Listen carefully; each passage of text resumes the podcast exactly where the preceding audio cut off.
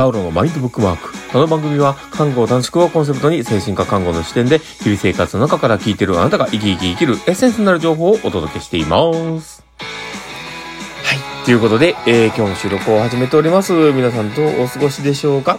いや、だんだんこの前のオープニングのですね、えーこの10秒間の間に入れれるようになってきましたね。まあそんな感じでですね、えー今日の放送を始めていこうかと思っております。で、えー実はですね、最近、あの、長男のですね、期末テストが返ってきたんですね。で、あの、長男はですね、中学2年なんですけどね、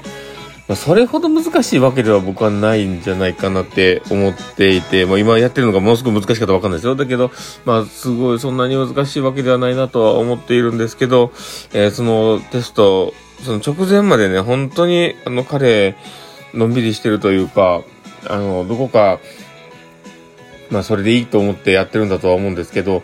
あの、直前ぐらいまでこうゲームしたりとか、あの、だらけたりしながらね、あの、アニメ見たりとかしながら過ごしてはいるんですけど、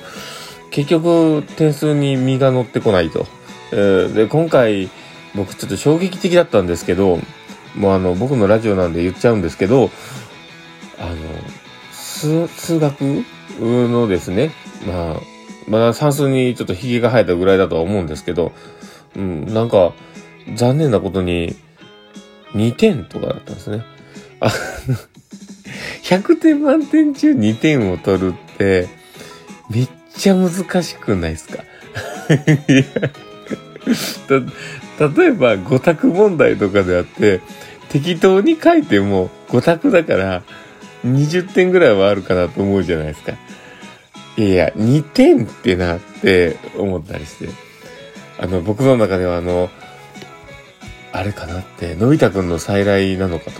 というとこちょっと思いながら、あのドラえもんがしかしたら引き出しからやってくんのかなとかって思いながら、まあちょっと様子を見ておりますが、ちょっと来たらドラえもんに怒ってもらおうかなと思ってます。まあそんな感じでですね、えー今日の放送の本題の方に入ろうかと思っております。でですね、今日はですね、どんな話をね、しようかなっていうところですが、えー今日は、えー初めての人と仲良く話すコツというような感じの話を、まあ、しようかと思っております。で、えー本題入る前にちょっとだけお知らせさせてほしいんですけど、あの、僕ずっと応援している、あの、ライトシップの URL 貼っておりますので、こちらもね、頑張ってくれてるみたいなので、もしよければ、あの、クリックしてみてください。で、あとですね、もしよければ、あの、このラジオを聞いてる方で、あの、精神科訪問看護に、え興味があるという方がいたらですね、ぜひ、あの、オンライン採用説明会をやっておるので、そちらの方もクリックしてみてください。URL 貼っております。はい。ということで、え本題に入るんですが、その、僕、なんでこれで話をしようかなと思ったかなんですけど、今日ですね、あの、初めましての利用者さんのお家に行ったんですね。で、えー基本的に僕は、あの、どの年代の人でも、どんな感じの人でも、大体、あの、波長を合わせれるように、えーまあ、コミュニケーションを作り上げてたりもします。で、えーただまあ、その、まあ、全く合わない人ももしかしたらいるのかもしれないですけど、まあ、あの、そこで、あの、なるべく会うようにというところもあるんですけど、まあ、それは、あの、どういう、こう、まあ、工夫をしているのかというか、えーどういう自分の中で意識をしてやってるのかっていうところもあるので、まあ、そこもちょっと言葉にできたらと思って、えー放送に入れようという感じで考えております。で、あのーまあ、僕が、そのコミュニケーションの中でですね、えまあ、大切にしてることっていうのって、やっぱり、あの、相手の今まで、あの、やってきたこととか、そういったところで、えー多分ここ自信あるんだろうなとか、ここってすごい、あの、黄金期だったんだろうな、みたいな話とかっていうのは、な、なるべく、あの、引き出すようにしています。えーで、えーまあそこの中で、えー自分の好きなもの、まあ自分が、あ、これは、あの、うまく合いそうだな、みたいなものに当たりをつけて、えー話をする。で、えーそこで、あの、その当たりをつけた中で、えーまあ僕はこうやってたよ、ああやってたよ、みたいなところの、ちょっと、あの、高いレベルで、というか、あの、近いえー、今まで、えー、本人が楽しんできたこととか、嬉しかったこととか、いろんな、そういう、あの、ような感情の出てくる、ところに、え、自分もちょっと合わせた、ち、なんか、あの、そばに寄れるというか、まあ、そんな感じでこう、え、ちょっと、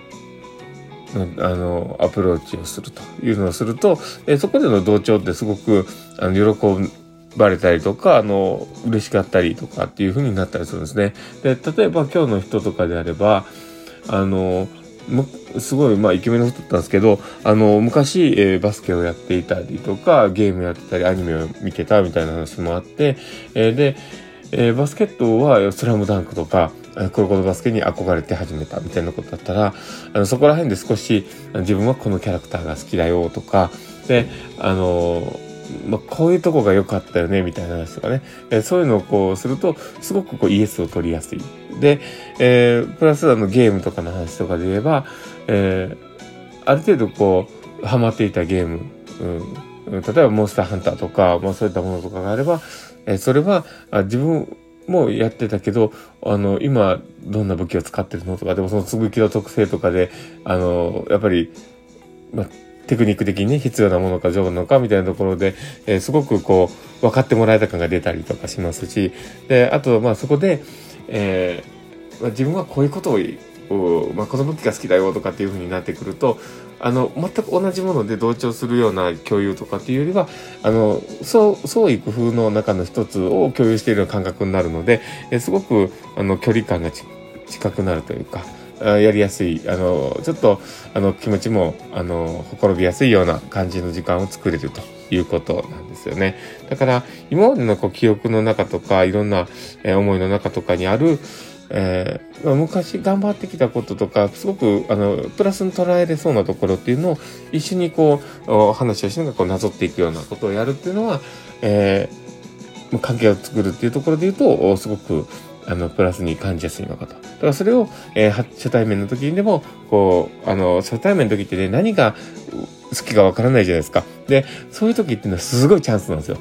で、そうなってくると、あの、新しい発見とか、そういったところって、あの、初めてのリアクションしやすいですよね。で、そこから踏み込んでいくのってすごくやりやすいと思うので、ぜひやってみてください。ということで、えー、今日の放送はこれで終わろうかなと思っております。この放送を聞いて面白かったな、確かったな、なるほどなと思う方がいたら、ぜひフォローいただけたら嬉しいです。で、あとですね、もしよければですね、あの、リアクションの方とかも残してもらえると、パールさんは喜びますので、どうぞよろしくお願いします。はい。ということで、えー、今日のこの放送はこれで終わろうかなと思っております。えー、この放送を聞いたあなたがですね、明日も素敵な一日になりますようにというところで、ではまた